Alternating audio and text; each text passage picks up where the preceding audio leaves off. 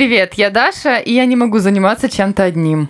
Привет, я Маша, и я не могу не думать о свежевыпеченном хлебе из Пермской области.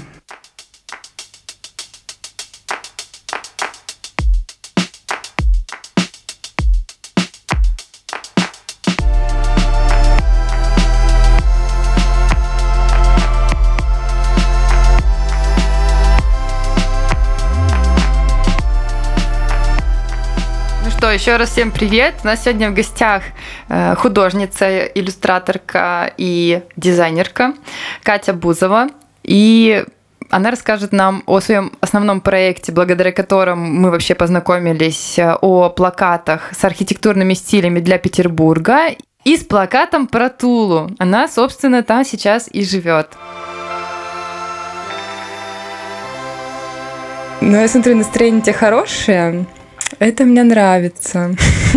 Да, я очень волновалась. Это почти как встреча с людьми типа по переписке. И ты вроде уже знаешь человека, вы уже так знаете какие-то общие темы и вещи, но вслух и лицо это такой, о боже, что делать, что делать, да? Вот, на я, в общем, так подумала, что лучше всего, наверное, больше всего, во-первых, я буду говорить, э, это нормально, это окей. А во-вторых, э, мы можем задавать такие вопросы, как вот как люди, которые никогда тебя не видели, не знают твоей работы, чтобы вот максимально как-то попробовать погрузить. Я бы хотела спросить о тебе, как давно ты в дизайне, в иллюстрации, э, вот, и как, как ты к этому пришла? С рождения ли? Или как-то вот из инженерства из какого-нибудь ушла? Нет, нет, это, кстати, очень органично получилось. Эм, мне кажется, как с любым ребенком, когда родители пытаются найти какой-то его интерес, и они тыкают его периодически в какие-то кружки и секции. И когда меня засунули, среди прочего, в художественную школу, это как-то все так одно за одно цеплялось, и потихоньку возникали какие-то знакомства, возникали какие-то подработки. И я не могу сказать, что я вообще занималась чем-то еще, кроме того, чтобы рисовать, и рисовать либо делать дизайн, или рисовать, делать иллюстрации. Единственное, что менялось, это небольшие сферы, то есть было и так, что я рисовала э, 3D-экраны для игр, для приложений на iPad, то есть когда надо было, например, найти объекты mm-hmm. какие-то. Вот, и рисовала детские книги иллюстрации. То есть иногда кидала в какую-то тему иллюстрации, но чтобы категорически отойти от этого, такого не было. И сказать, что был какой-то точно один переломный момент, после которого я такая, все, классно, я буду иллюстратором, буду рисовать именно это, не было. Просто потихоньку возникала какая-то работа, когда я была в школе, потом, когда я была в институте, mm-hmm. и потом как-то органично перешло на постоянку. И вот с дизайн-партнером я уже на фрилансе, и на дизайн-фрилансе, и на эм, фрилансе в области иллюстрации, ну, мне кажется, лет семь точно. Вот, так что тут просто был планомерный путь последовательный. Ого, круто. То есть у тебя вообще ни одной работы не было, не связанной с этим, там, продавцом или что-нибудь такое? Нет, ну, был, но это было совсем когда, наверное, в классе в девятом мне мама дала подработку, можно было у нее убираться в офисе. Вот единственное. Но это, это было а, очень временно. Блин, мне тоже это первая подработка. Я мыла полы в библиотеке. Это оно, да, вот. Круто. Маша, у тебя было такое? Нет, я в 15 лет пошла работать промоутером, и родители не давали мне работы. Ну, мне тоже, мне не родители, но мама подруги. Ну, можно сказать, mm-hmm. родители, в принципе, да. Ой, прикольно, ну, да, слушай. Это такие, типа, близкие. Ну да, да. Круто. Вообще редко встречаю людей, которые прям вот так, вот знаешь, э, с самого начала знают и идут куда нужно. У меня, у меня как-то все равно не так. Мне всегда было интересно, вот как у Маши, когда э, типа родители не давали подработку, и приходилось искать mm-hmm. ребенку самостоятельно где-то на стороне. И мне всегда было интересно, с чем это связано. Но в смысле, когда ты родитель, наверное, ты заинтересован в том, чтобы твой ребенок как-то ну, ты бы ему помогал в чем-то. И он такой, я хочу зарабатывать свои деньги. И ты такой, иди ищи работу, где хочешь. И ты такой, нам мне 14. Вот, и это, это чудно, правда. Нет, ну слушай, родители помогали, безусловно, родители давали деньги, но я не могла, не знаю, ну в 15 лет я там хотела купить себе какую-то косметику уже, наверное, или что-то еще, и я не могла это сделать, потому что, ну, мне просто могли сказать, тебе это не нужно. Ну, это прям свои личные, именно заработал. Ну да. Да, да. Ну, разные бывают обстановки, так скажем. Так, ну хорошо, про, про такое вот, про начало я поняла. А давай тогда, наверное, перейдем сразу к кейсу, а потом уже будем тебя потихоньку в разные стороны раздергивать. А, скажи, пожалуйста, как это вообще началось? Вот э, я знаю, я знаю просто, кто такой Артем Балаев очень хорошо, поскольку я была связана с модной сферой, он организатор Aurora Fashion Week в свое время, а, много лет назад. Потом Ода Еда, его известный тоже очень проект, и много чего еще. Я знаю, он такой разносторонний человек. Вот э, как вы э, связались, каким образом, и каким образом э, у вас вдвоем возникла эта идея, или это ты, или это он придумал, как вот, расскажи начало. И два слова про сам, про сам проект. То я ничего не рассказала об этом. Что за проект? А, но если мы обсуждаем архитектурный плакат, архитектурный постер Санкт-Петербурга, тогда идея непосредственно Артема. То есть э, за идею реализации отвечает он. У этого проекта есть менеджер, это Евгения. Вот, а mm-hmm. я выступала исключительно как э, иллюстратор. Вот, и немного mm-hmm. именно на самом плакате как дизайнер как все получилось, эм, я, наверное, год назад, блин, боюсь датами уже напутать, потому что не очень что-то слежу, когда, куда я уезжаю. Э, по-моему, в прошлом году весной я жила в Будапеште. Вот. И пока mm. я там жила, я очень сильно соскучилась по Туле. Не знаю, иногда бывает, вот чем дальше ты уезжаешь от какого-то места, тем больше у тебя возникает каких-то образов. Не то чтобы ностальгия, нет, но именно образов, которые прям яркие в памяти. И эм, я очень захотела нарисовать одно место, я нарисовала набережную, но потом подумала, блин, что-то к этой набережной не хватает. И там рядом у нас открылся музей оружия. И получилось так, что я сделала иллюстрацию с музеем оружия. И она лежала у меня в инсте просто как такой, типа, личный персональный проект про воспоминания, про город, в котором я родилась, в котором я большую часть времени живу. Вот. И Артем, получается, где-то осенью того же года, когда я уже вернулась в Россию и жила снова в Туле, а, он написал, мол, мне вот понравился такой стиль, и я вот подумал, хочу сделать такой постер про Санкт-Петербург. Вот. Mm-hmm. Ну и, собственно, все это как-то развилось, мы это обсудили, он подготовил список зданий, которые он хочет видеть на плакате про Питер. И, наверное, довольно оперативно, то есть довольно в короткие сроки, то есть где-то мы, например, в октябре, условно, я точно не помню, в октябре мы это обсудили, он предложил эту идею, в ноябре мы уже заканчивали работу над плакатом, и к декабрю надо было уже запуститься, то есть под Новый год. Вот это если именно про архитектурный плакат Санкт-Петербурга, как он появился uh-huh. и чья это была идея. Вот. Но из-за того, что я начала сразу про музей оружия рисовать, эм, После того, как закончила плакат Санкт-Петербурга, я э, решила продолжать развивать тему про Тулу, потому что помимо одного вот этого места, одной этой локации, возникло еще много других каких-то зданий, историй. Я обсуждала это просто со своими друзьями и родственниками. И они как-то так говорили, о, а еще вот это здание, о, а еще вот это. Я такая, блин, да это уже катит на целый плакат, а не просто типа на отдельные иллюстрации. Вот, и поэтому медленно это перетекло уже в завершение эм, плакат про Тулу. Вот. Угу. Круто. Но э, так, у тебя в итоге, получается, есть и плакат, и открытки, которые из него сделаны, причем там какой-то необычный способ, расскажи о нем. Там как-то они перекликаются. В плакатах, в отличие от питерского, питерский, он эм, как бы как компиляция, он апофеоз э, собрания то есть Артем, он же подобрал здание под определенные эпохи. Uh-huh. Поэтому плакаты Санкт-Петербурга, он выглядит как законченный такой путь. По нему можно uh-huh. пройти как по лабиринту, там здание еще так расставлено специально. Были еще, кстати, версии, я буквально на днях нашла еще эскизы, они же у меня хранятся, а, где должна была быть линия времени, а, где был другой порядок, и как утверждалась композиция тоже. Вот. А, плакат про Тулу, он больше не про хронологию, сколько вообще буквально именно карта. То есть э, в Туле прикол всех этих плакатов в том, что их можно сложить в одну большую карту, которая будет, мне кажется, размером со стену точно.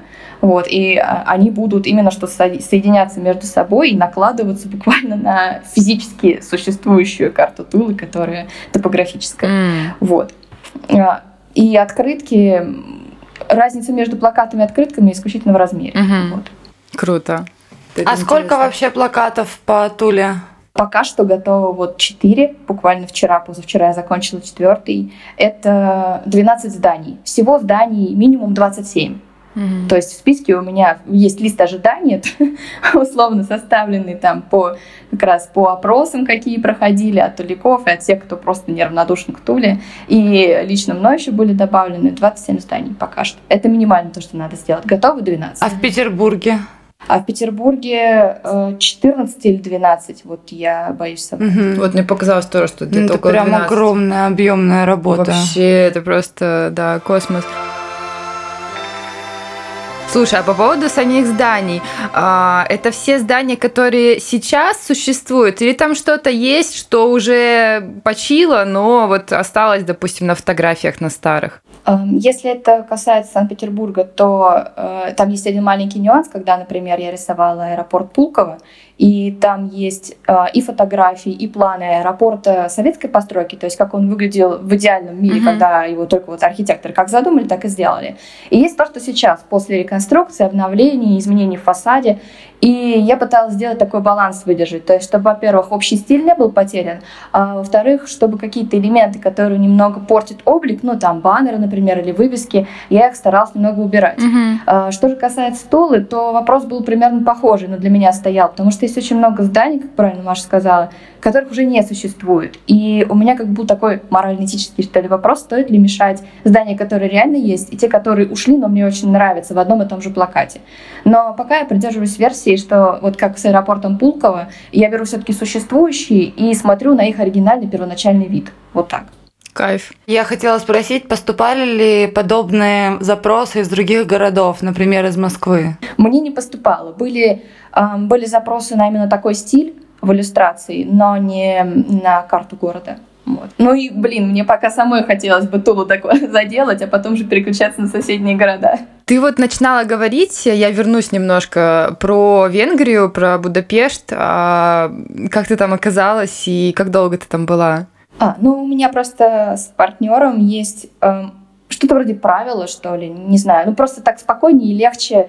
А, образ жизни, вот, ага. это образ жизни точно. А, мы стараемся до тех пор, пока не закрыли границы, уезжать куда-то пожить в любой другой город, в любую другую страну, а, просто для того, чтобы сменить локацию и немного очистить голову. Круто. Ну, в среднем это где-то месяц. Как часто? Пару раз в год.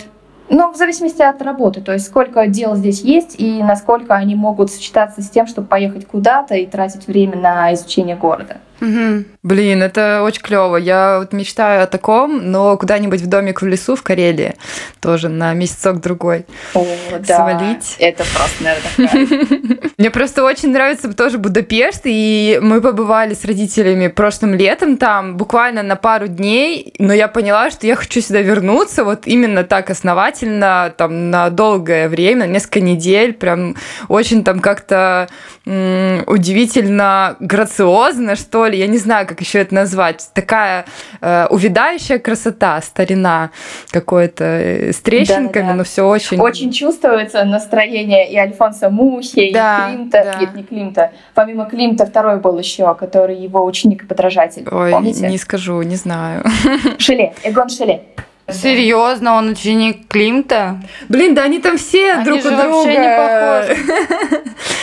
Я вообще, я иногда просто думаю о том, как вот раньше люди спокойно ездили в Италию на каникулы, там куда-то еще э, во Францию. То есть это было настолько легко и просто. Вот как сейчас сесть в самолет, полететь, вот так же люди раньше на всяких этих каретах ездили. Да. У меня это в голове не умещается. Как? И все друг друга знают, и все весь кружок каких-то там а, крутых а, всяких людей типа Пушки Пушкина и так далее, они вот все друг с другом знакомы. Людей Кто-то было намного учился. меньше.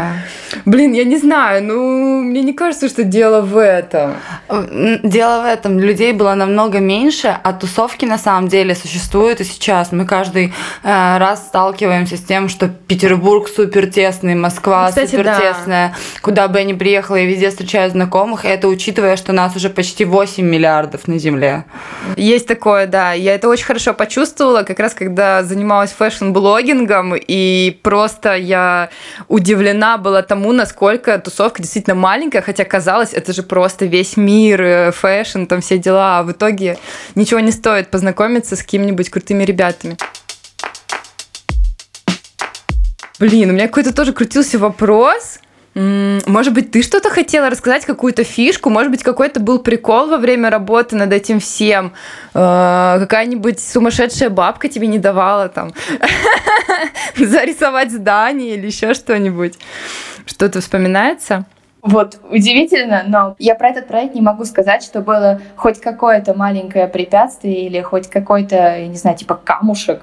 Эм, был забавный момент с питерским плакатом. Я сначала нарисовала елки одного вида, но типа у меня есть любимая штука, это елки, как рисовать елки. Я насмотрелась в одно время Билибина, и мне так понравились его вот эти вот лапы на елках. Да. Вот, что я, короче, начала их рисовать практически везде. Ага. Вот. И я эти елки рисую для питерского плаката, показываю Артему, мы с ним обсуждаем. Он такой говорит, блин, что-то елки не питерские. И я перерисовываю елки на более питерские. Ага. Так что, если что, на питерском плакате более питерские елки. А здесь елок просто толком нет. Ну, практически. Здесь сосны в основном. И они такие драненькие, мне да. кажется, в самом городе. Да. Но вот более редкие как раз стали лапки на елках. Если вы посмотрите, они вот такие вот стали. Они были типа вот как-то сложены. Наш формат После алкоголя и наркотиков просто половину лапок продал на краски. Все. Это Питер, детка. А про тульский плакат был скорее не сложность, просто особенность. Э, я же, получается, рисую не на компьютере, то есть я сначала рисую в реальном масштабе, а потом уменьшаю до того, что будет печататься, и про, провожу через, э, в фотошопе я провожу через цифровизацию, скажем так. То есть изначально было прикольно, мне очень понравилось выстраивать систему, когда ну, для того, чтобы получить уменьшенный э, формат здания, там, открытки, которые 12, нет, 14 на 10 сантиметров, 148, да, нет, 150, ну да, на 100. Вот. А мне нужно было рассчитать исходный масштаб изображения. И у меня исходный в итоге получается, то есть каждый плакат А4, в конечном счете сложенный, в оригинале выглядит как А2. Я запуталась. Если честно. Финальный плакат. Финальный плакат А4. На нем э, каждое здание, которое можно напечатать на открытке, он, оно размером как раз помещается mm-hmm. на 10 на 15. То есть три здания 10 по 15, сложные между собой, складываются в А4. А в оригинале, когда я это первый раз рисую, это формат А2. А, все, дошло, дошло. Ты рисуешь как раз-таки оригинал плаката, а уже потом уменьшаешь на открытке. Да, да, да, да, да. да это было именно, ну, это больше про процесс. Это опять, это не сложность, это ты себе mm-hmm. выстраиваешь какую-то прикольную систему. Но мне кажется, такое и в дизайне постоянно есть. То есть ты вырабатываешь себе свод правил неких персональных для какого-то проекта, как в идентике. То есть это не просто логотип, а это маленький сразу свод правил. Типа такой цвет, такая линия, такой шрифт. Ну и дальше это масштабируешь, получается бренд. Катя, а вот ты говорила, что ты используешь э, планы зданий. А насколько они легкодоступны вообще в сети? Это прикольный вопрос. Э, я думала, что некоторые вещи, которые запрещено в реальности фотографировать, как, например, ЖД-вокзал или какие-то военные объекты, что их действительно сложно найти в интернете. Но прикол в том, что я нашла план 1800 77 или 78 года, Тульский, где прям музей оружия, он сверху виден, можно там даже конкретный ангар найти, то есть что в нем было, зачем mm-hmm. там было. При этом некоторые, наоборот, более публичные для культурного наследия, более важные здания найти бывает пипец как сложно, потому что либо люди не понимают, что это э, вообще хоть какую-то ценность имеет, либо они такие типа, ну что, я живу в этом доме, ну зачем мне его фоткать, ну боже мой. Вот. Так что для того, чтобы рисовать, я использовала что для питерского плаката, что для тульского смесь. То есть я брала фотки из интернета, виды с Google Maps, и я еще ездила непосредственно, вот что я в Питер приехала, я отщелкала для себя все здания, которые там были нарисованы, все объекты. Что для Тулы я стараюсь, если я рисую что-то, я сразу туда выезжаю, смотрю, что там, насколько это выглядит сейчас, как это под разными углами смотрится. Вот. Но это помогает просто стилизацию э, чуть лучше проработать, потому что некоторые вещи выглядят насыщенными, объемными, а некоторые уже настолько изначально просты, что им приходится добавлять какую-то текстуру или маленькие узоры, что-то вот в таком виде. А мне вот стало интересно, у тебя есть любимый архитектор любых эпох? Блин, нет. И дело в том, что я вообще настолько далека от, от архитектуры, то есть Ну, у некоторых бывает, у некоторых художников спросишь, и то же самое в обратную сторону архитекторов, типа, а чем бы вы хотели заниматься? И архитектор говорит, блин, мне дизайн нравится. Или дизайнеры такие, я так тащу зданий, я вот, я просто, я хочу быть архитектором, хочу спроектировать дом. У меня никогда такого не было, то есть я не знаю имен архитекторов, я еле-еле их запоминаю вот с того, что я рисую. Слава богу, ага. у меня есть как бы консультант, который все это может записать и все это может оформить э, в, именно с точки зрения архитектурного образования в законченный текст, законченную мысль. Вот, то, что иначе я бы вообще не запомнила, кто, кто какое здание сделал. Ты говоришь, что ты всегда занимаешься дизайном, иллюстрацией, а что помимо этого, вот, ну, на чем ты отдыхаешь? Какие-то хобби у тебя есть? Черт, я пытаюсь их очень долго найти. Вот, чтобы именно я отдыхала на чем-то, а, иногда мне кажется, что в параллельной жизни я была бы каким-нибудь космонавтом или пилотом. Но в этой жизни я это как хобби даже не реализую. Максимум, что было, это я змея воздушного запускала. Вот все, наверное, чем я могу отвлечься. Интересно. Вот. Не знаю, хобби это довольно сложно. А почему пилотом? Ты пробовала как-то вот? Не, меня такое? прям тянет. Меня прям тянет на высоту. Меня тянет прям научиться летать. Это есть какой-то особый кайф в этом. Фига. Блин, я вообще адский просто, я не знаю, как это называется, я боюсь вообще пипец всего, что связано со свободным падением, с высотой, я просто... А ты тут так с восторгом об этом говоришь, это клево. А ты? Фоб? Ну вот у вас какое хобби? Ой, Слушай, Кать, я вот тебе за себя скажу. Э, я чувствую, эм, как... Короче, я сейчас прохожу обучение на брендмейкера. Классно. У Юли Кушнир. И там очень много людей, там 100 человек в чате. И все, э, все с какими-то бизнесами. И я до того, как начала это обучение, мне ужасно было стыдно, что у меня столько всяких дел, и я все время за все берусь, и мне все интересно, все хочется попробовать. И я думала, блин, да что ж я за непутевая такая? Вот люди на одном на чем-то остановятся и делают это качественно, а мне надо все время везде. А тут 100 человек, и вот все, кто пишет в чате, они такие же, блин, как я. И подкаст записать, и на YouTube видео видео снять, и попробовать это все смонтировать. Да, не на высшем уровне, но хоть на каком-то. И ТикТок я тоже считаю за свое хобби, потому что там тоже по-особенному надо его вести.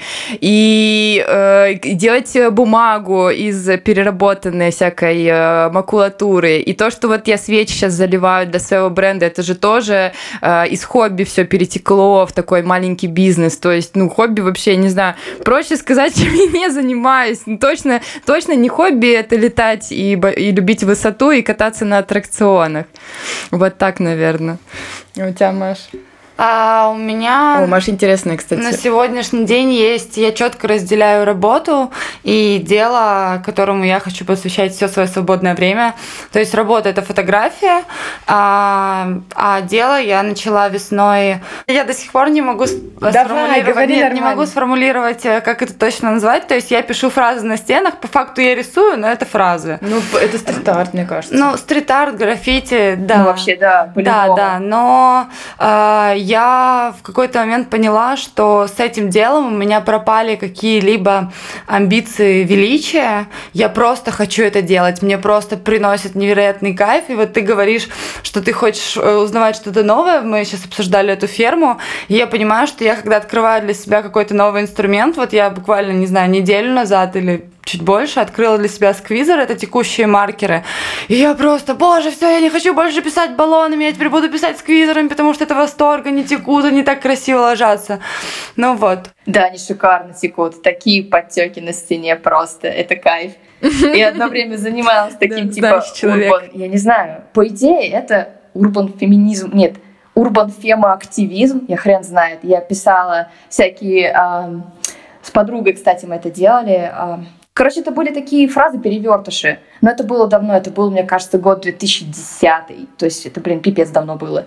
А, а в смысле перевертыши? А, гендерные перевертыши. Ну, то есть ты пишешь какую-то фразу привычную, там про, про кухню, про платье, про вот это вот все барахло, и просто пишешь наоборот. То есть меняешь словом там женское на мужское имя. Ну, безобидные вещи. Но одно дело, когда это безобидно для тебя, и другое дело, когда проходит человек никак не связанный с этой темой, и у него цепляется взгляд за эту фразу, и он такой, о, блин, что за нафиг? И все, блин, мысль уже в голове. Это фильм «Начало» уже буквально. Вот. Катя, знаешь, что забавно? Я всем и Даше в первую очередь постоянно говорю, что я, ну, как бы вообще не про феминистских взглядов. Меня это все не интересует, это просто все проходит мимо меня. И тут мне недавно Даша говорит, ну, ты как бы от тебя от антифеминистки только то, что ты говоришь о том, что ты антифеминистка. А, а все остальное, что ты делаешь, это, это прям дела феминистки. И я начала замечать за собой последнее время, что я пишу фразы, и у меня еще очень много всего в блокноте, я пока еще не написала на стене, потому что оно вызывает во мне какие-то определенные противоречия. Но это бесконечные антишовинистские возгласы, mm-hmm. а, когда меня ущемляют. Причем я не сильно страдаю в плане каких-то сексистских штук, а именно шовинистских, когда, не знаю, мне недавно не дали топор рубить, потому что я девочка, и я такая, в смысле?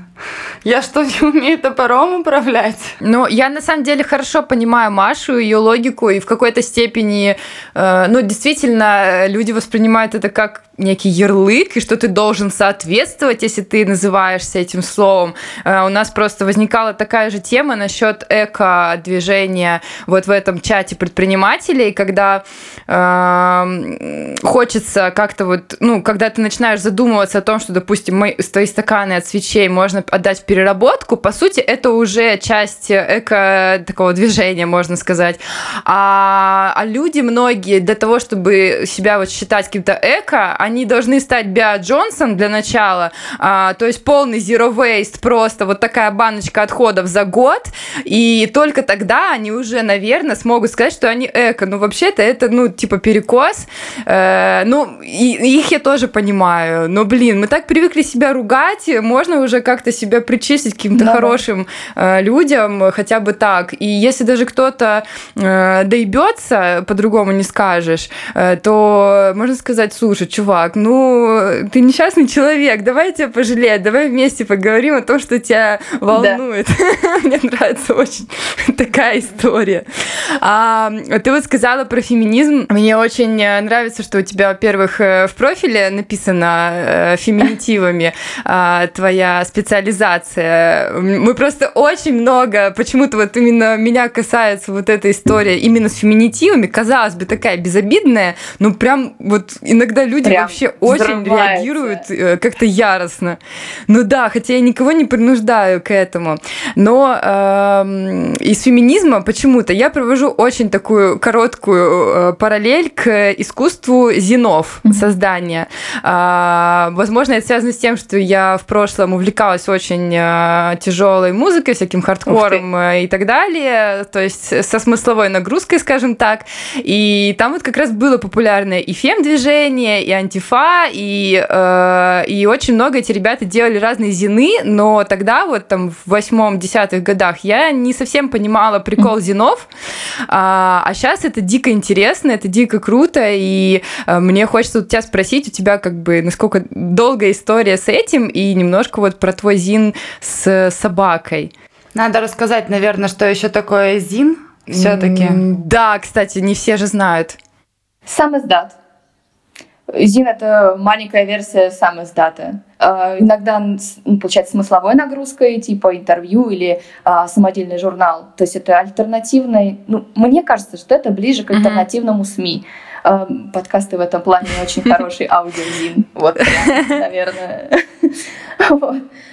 Либо же это просто фотозин, артзин, который не имеет никакой смысловой нагрузки. И мне кажется, что вот с этой категории очень тяжело в России, даже те, кто постоянно в зин-культуре, хотя ладно, те, кто постоянно в этой культуре, для них все ок. Но вот люди со стороны, им типа показать условно книгу с картинками, такие, блин, ну это книга с картинками. Такой, нет, это зин. Такие, а какая разница? Ну, приходится дополнительные усилия какие-то делать mm-hmm. для того, чтобы рассказать. Вот. Так что, блин, я даже не знаю, какое более точное определение Зина дать, кроме как вот сам издат. В самом широком смысле. Ну, слова. наверное, это самое понятное. Mm, да. Угу. Потому что он, в принципе, может быть любым. Да, да, да. И не ограничен ни форматами, ничем. А, для меня зин-культура, блин, она началась с момента, как я начала ездить за границу, потому что там я видела вот, кстати, Даша, ты рассказала о том, что ты была в Будапеште, захотела там остаться подольше. Я тоже, получается, дважды была в Будапеште, и первый раз я приехала, наверное, году 2012, именно как туристка. И когда я пришла в те же самые руин-пабы и прочие, там лежали вот эти просто бесплатные материалы, которые я на тот момент типа сметала, потому что это были такие островки чего-то альтернативного, чего-то очень интересного, уникального. И до этого, когда я была в Праге, и там тоже это было, а Чехия, она вообще со своим вот этим mm-hmm. стилем плаката, она стоит островком вместе с Польшей. Вот. И вот это разнообразие форматов, разнообразие того, что люди вкладывали в эти форматы, в смысле информации и вот графики или арта, меня, конечно, тогда вообще очень сильно поразило. Эм, но здесь, например, конкретно в Туле, потому что я не, не знакома с тусовкой, с сообществом mm-hmm. московским и питерским так близко, как э, с тульским, вот. И в Туле было, конечно, тяжело сказать, что Зин может быть без текста, mm-hmm. без смысла. То есть просто реально книжка с картинками разного формата. И любой человек может по факту любую свою, любую свою работу назвать Зином. Ну, если вот совсем быть откровенным насчет Зинов, то это правда. То есть я могу даже, не знаю, две открытки степлером сбить, сказать, что это Зина, это будет Блин, Зин. прикольно. Мне вот всегда казалось, что Зин это обязательно какая-то мысль, э, обязательно какая-то идеология в нем, что должна быть. Вот, вот. Но это, это сошло, мне кажется, это произошло из-за того, что как раз вот из рок и панк тусовки, то, что было в Англии, вот оттуда мы mm-hmm. больше взяли понятие Зина, нежели от вообще в широте смысла. Вот. И когда я делала уже свой, я очень долго не могла нащупать, что именно я хочу сказать. В, в реальности Зин, он же вертится всегда вокруг одной мысли. Эм, вокруг одной вещи, mm-hmm. что ты хочешь сказать. Типа, блин, есть у тебя какая-то мысль или нет? И если она есть, вот когда ты ее нащупал, ну, для меня, тогда можно все это оформить в ЗИН вообще без вопросов. И я про собак, собственно, так и оформила. То есть я сделала часть с эссе, часть с иллюстрациями, mm-hmm. часть с комиксом. И все это вместе. Я даже не знаю, как это одним словом-то назвать. Ну, наверное, пусть будет Steam, окей, да. Он состоит просто из трех частей. Круто. Катя, я думаю, что вообще абсолютно все, что мы делаем, вертится вокруг вопроса, что мы хотим этим сказать. Ну да. Ну да, да. Абсолютно все. Ну, просто для меня это важно с точки зрения всегда есть что сказать. Ну, сейчас, ладно, не всегда. Нет, действительно, это, это действительно ключевой вопрос, чего бы мы ни делали. А, но иногда возникает тут ощущение, это до связи с вами, вот сейчас, до аудиосвязи с вами, я как раз я как раз задумалась о том, что не знаю, насколько это отзывается, не отзывается в вас. Эм, иногда возникает ощущение, как будто бы все то, что знаешь ты, все то, какой путь ты прошел, есть у всех людей, с кем ты разговариваешь. Да, да. Вот. И от этого ощущения часто возникает искажение, когда ты такой, ну что я буду озвучивать эту идею? Если все это и так знают, зачем мне это произносить вслух? И вот когда я говорила, типа, что тебе есть сказать и что ты хочешь сказать, это вот отчасти про эту вещь.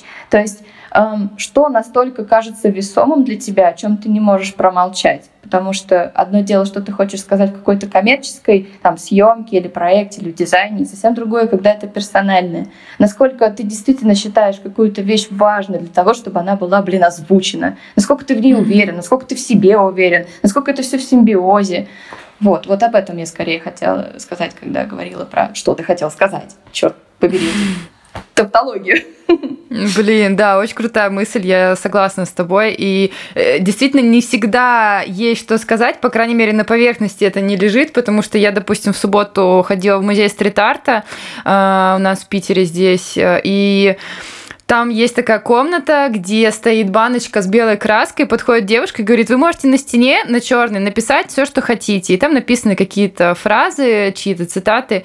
И когда она ко мне подошла, я поняла, что а я ничего не хочу написать. Ну, то есть у меня просто да, гигантское количество да. ресурсов, где я постоянно что-то пишу, но именно в тот момент мне ничего не хотелось написать. Так что, наверное, бывают такие какие-то ситуации. Вот там как раз можно написать, а что ты хочешь этим сказать? Ну, да, да.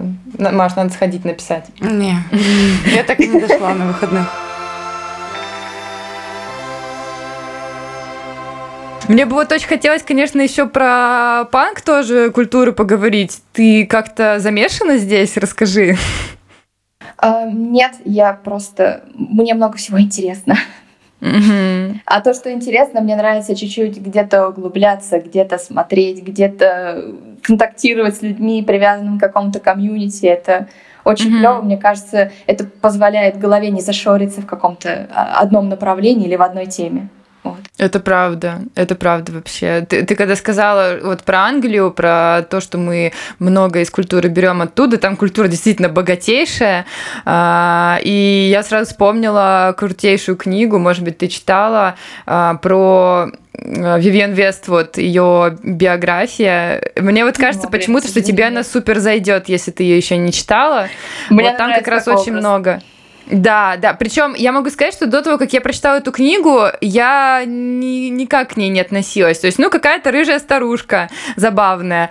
А там просто я поняла, что это как будто бы какое-то мое эго, еще одно. Ну, не знаю, вот так она близка оказалась прям. И очень это удивительно, очень крутая книга.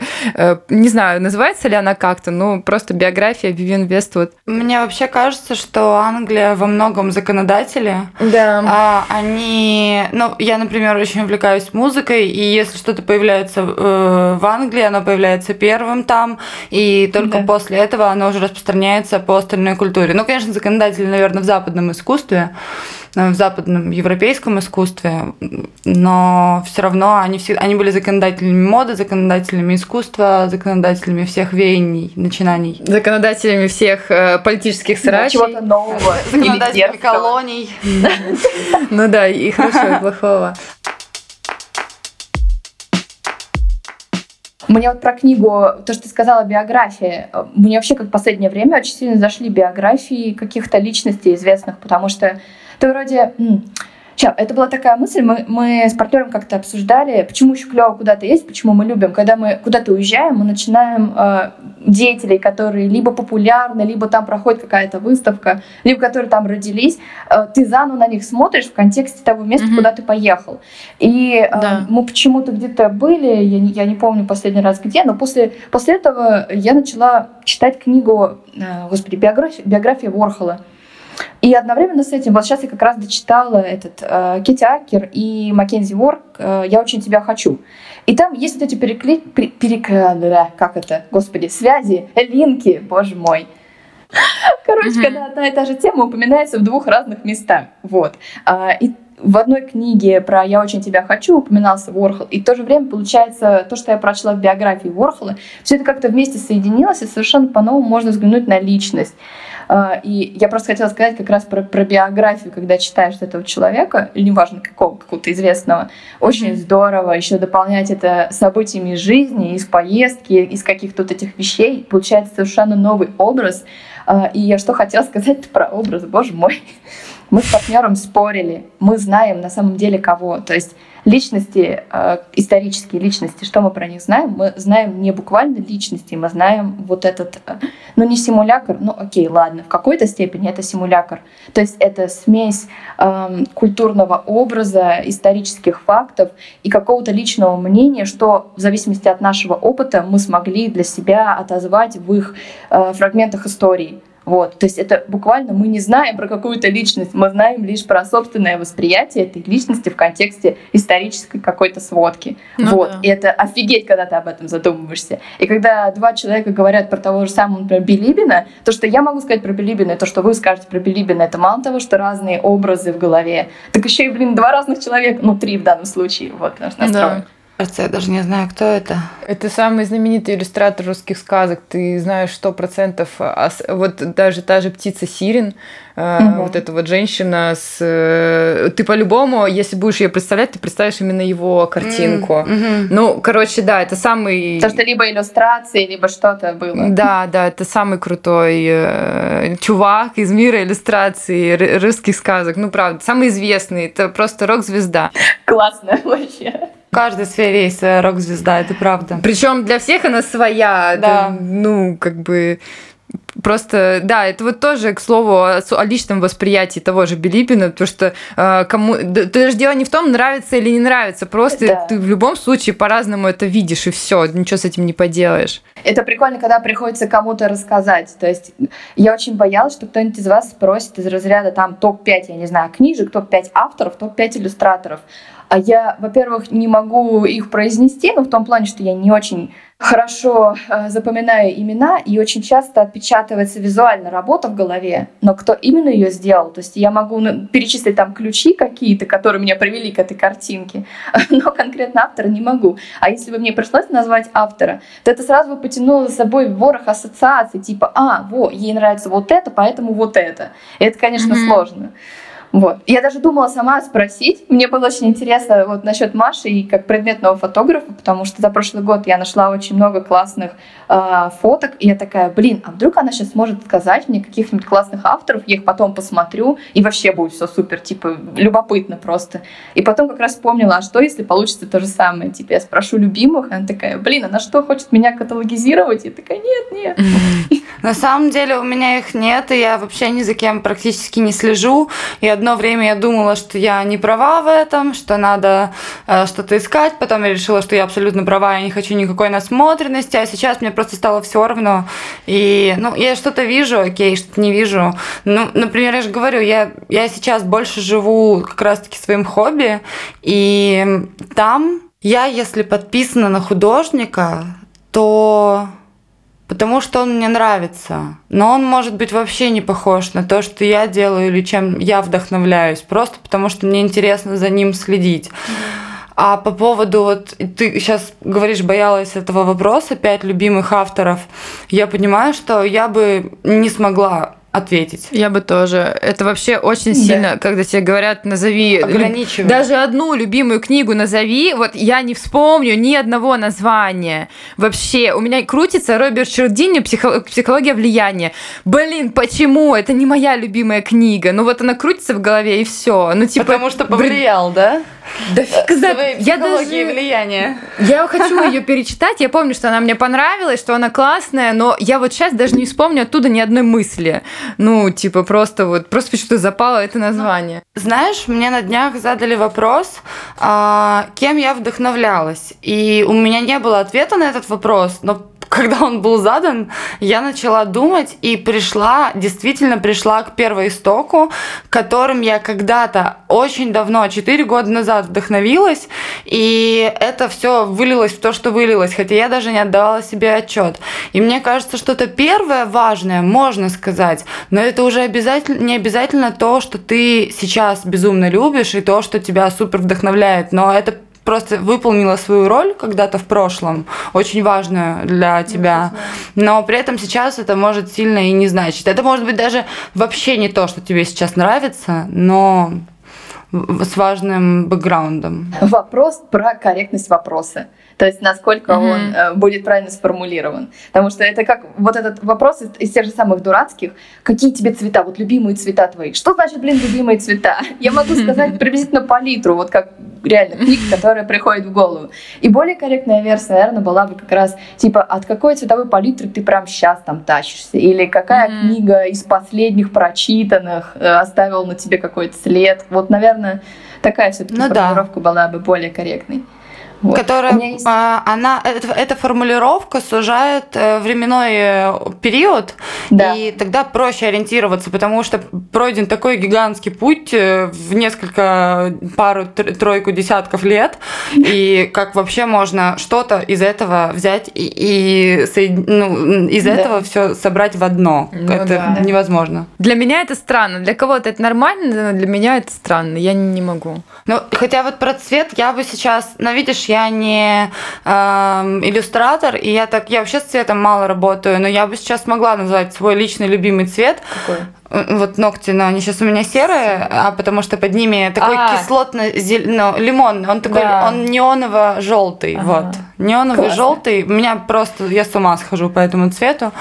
А, хочу, чтобы у меня все вокруг было в этом цвете, но думаю, что когда-нибудь я переборщу. Переборщу так, что перенравится. Так бывает. У меня так было с сыром в Европе. Не читали книгу «Это синеты»? Там как раз про то, что э, девушка-женщина была озабочена одним цветом. Этот цвет искала вокруг. То есть она прям настолько с него тащилась, что он везде был. Среди ассоциаций, как тема для разговора, как э, просто то, что она первым замечала. Вот, то же самое про кислотный, наверное, вот этот вот, который на ногтях. Ну, ну да, я, я везде его замечаю, да.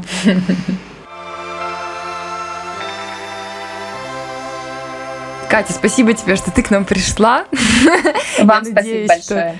Э, нам было очень интересно, я надеюсь, что слушателям тоже. Мы список того, о чем мы говорили, напишем э, в описании выпуска. Можно будет все посмотреть, скачать и подписаться на Катин профиль, следить за ее дальнейшими работами, новыми плакатами и так далее. И, наверное, хочется спросить у Кати какое-нибудь, ну не то чтобы напутствие, но типа какую-нибудь э, фразочку, которая вот тебе сейчас заходит, э, что ты бы хотела сказать людям. Это прикольно, но вот как, как книга, которая э, возникает в голове. Тоже не, не работает. Сейчас. Вчера попал в фильм, и эта фраза стала просто... Она осталась у меня в голове. Вспомнить все. Вот, все. Вот просто Вспомнить все, окей. Фраза, да. Хорошо, вспоминаем все. Маш, ты... Кто я? Кто я? Я подумала про фразу, которая в последнее время слишком часто появляется в моей жизни. Это вот именно фраза Зеленского из новогоднего обращения. Кто я? Ну, ладно, хорошо, пусть будет так. У тебя такой фразы нет? У меня, у меня все время в голове всплывает «мне можно», у меня на лбу а, вот ну, это вот да. со смайликом, поэтому все, все, все, все так. Ладно, тогда... Спасибо тебе за разговор. Да. Спасибо, что э, ответила на наши вопросы. Мне очень понравилось. Это новый опыт для меня, но мне очень понравилось. Класс. Спасибо, что были с нами. Всем пока. Пока-пока.